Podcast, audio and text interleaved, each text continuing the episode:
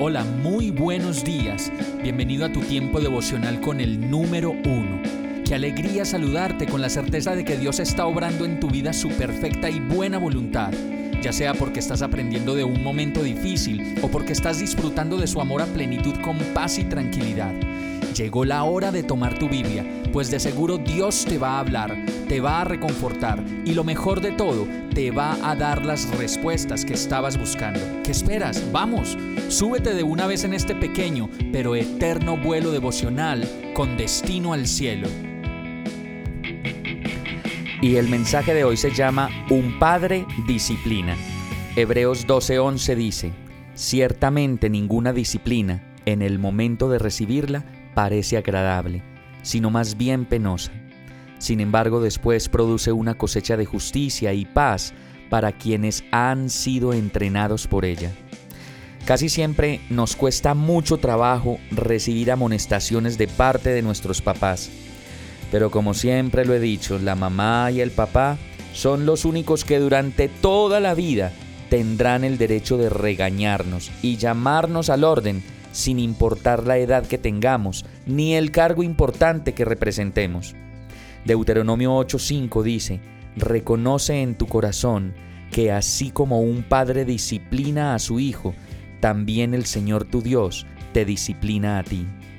De todas maneras hay consejos de consejos y regaños de regaños, pues a veces nos hace falta que nos recuerden quiénes somos y de dónde venimos y quién nos ha dado la vida y todo lo que tenemos. Y en ello está la tarea de los padres de recordar a los hijos que debemos obedecer a Dios y seguir sus instrucciones, y que ello solo es posible si leemos la Biblia, pues es importante recibir instrucción de Dios si no leemos la Biblia, ¿cómo lo vamos a poder hacer?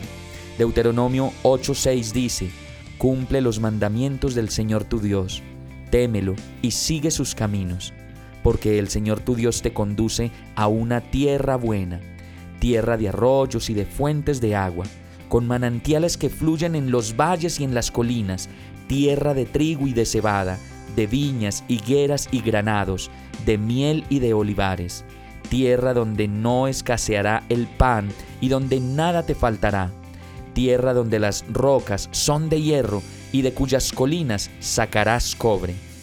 Dios es el único que nos conduce a una tierra buena con arroyos y fuentes de agua, fuentes de trigo, de miel y de pan, pues Él es quien nos ha dado la vida y a quien debemos honrar, a quien debemos respetar, defender, agradecer y sobre todo obedecer. Hemos llegado al final de este tiempo con el número uno.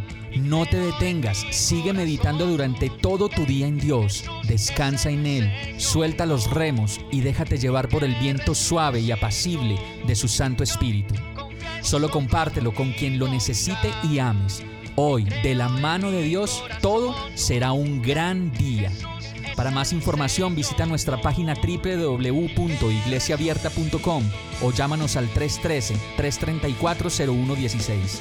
Oramos y rogamos para que cada día te enamores más de Dios y para que no pares de pasar todo tu tiempo con el número uno